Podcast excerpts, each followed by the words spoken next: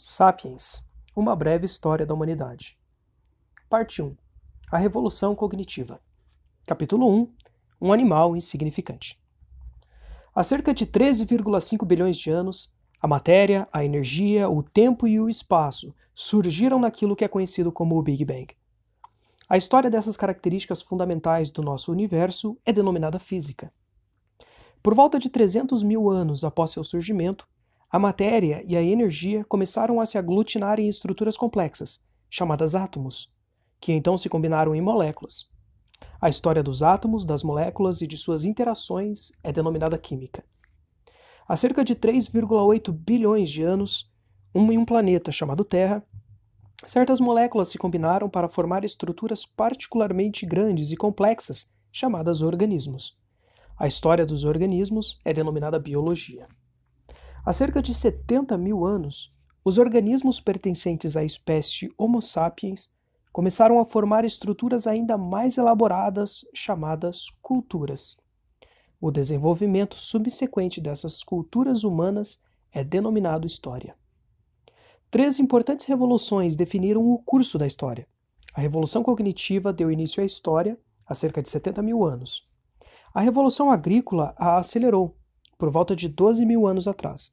A revolução científica, que começou há apenas 500 anos, pode muito bem colocar um fim à história e dar início a algo completamente diferente. Este livro, livro conta como essas três revoluções afetaram os seres humanos e os demais organismos. Muito antes de haver história, já havia seres humanos. Animais bastante similares aos humanos modernos surgiram por volta de 2,5 milhões de anos atrás. Mas por incontáveis gerações, eles não se destacaram da miríades de outros organismos com as quais partilhavam seu habitat. Em um passeio pela África Oriental de dois milhões de anos atrás, você poderia muito bem observar certas características humanas familiares. Mães ansiosas acariciando seus bebês e bandos de crianças despreocupadas brincando na lama, jovens temperamentais rebelando-se contra as regras da sociedade e idosos cansados que só queriam ficar em paz machos orgulhosos tentando impressionar as beldades locais e velhas matriarcas sábias que já tinham visto de tudo. Esses humanos arcaicos amavam, brincavam, formavam laços fortes de amizade e competiam por status e poder. Mas os chimpanzés, os babuínos e os elefantes também. Não havia nada de especial nos humanos.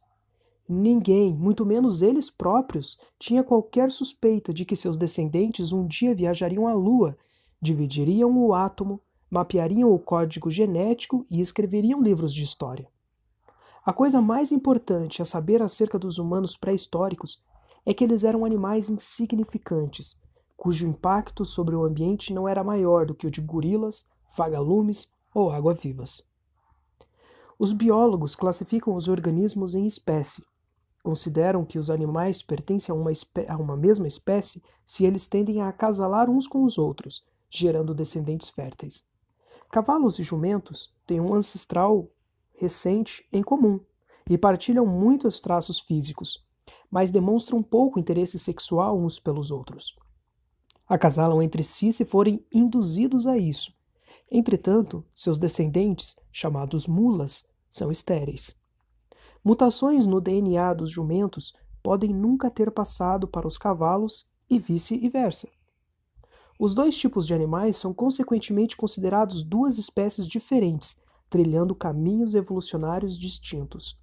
Já um bulldog e um spaniel podem ser muito diferentes em aparência, mas são membros da mesma espécie, partilhando a mesma informação de DNA. Acasalam entre si alegremente, e seus filhotes, ao crescer, cruzam com outros cachorros e geram mais filhotes. As espécies que evoluíram de um mesmo ancestral são agrupadas em um gênero. Leões, tigres, leopardos e jaguares são espécies diferentes do gênero Panthera.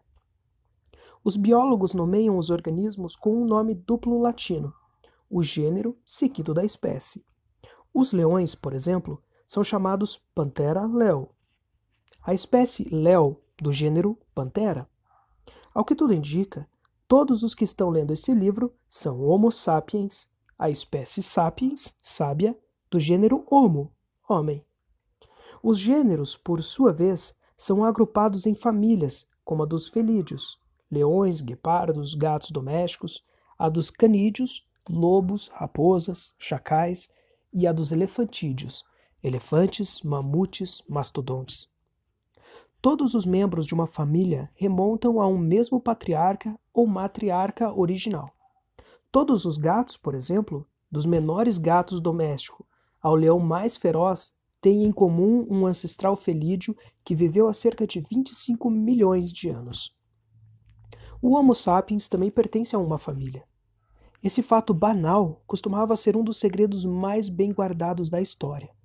Durante muito tempo, o Homo sapiens preferiu conceber a si mesmo como separado dos animais, um órfão destituído de família, carente de primos ou irmãos e, o que é mais importante, sem pai nem mãe. Mas isso simplesmente não é verdade. Gostemos ou não, somos membros de uma família grande e particularmente ruidosa chamada grandes primatas. Nossos parentes vivos mais próximos incluem os chimpanzés, os gorilas e os orangotangos. Os chimpanzés são os mais próximos. Há apenas 6 milhões de anos, uma mesma fêmea primata teve duas filhas. Uma delas se tornou a ancestral de todos os chimpanzés. A outra é nossa avó.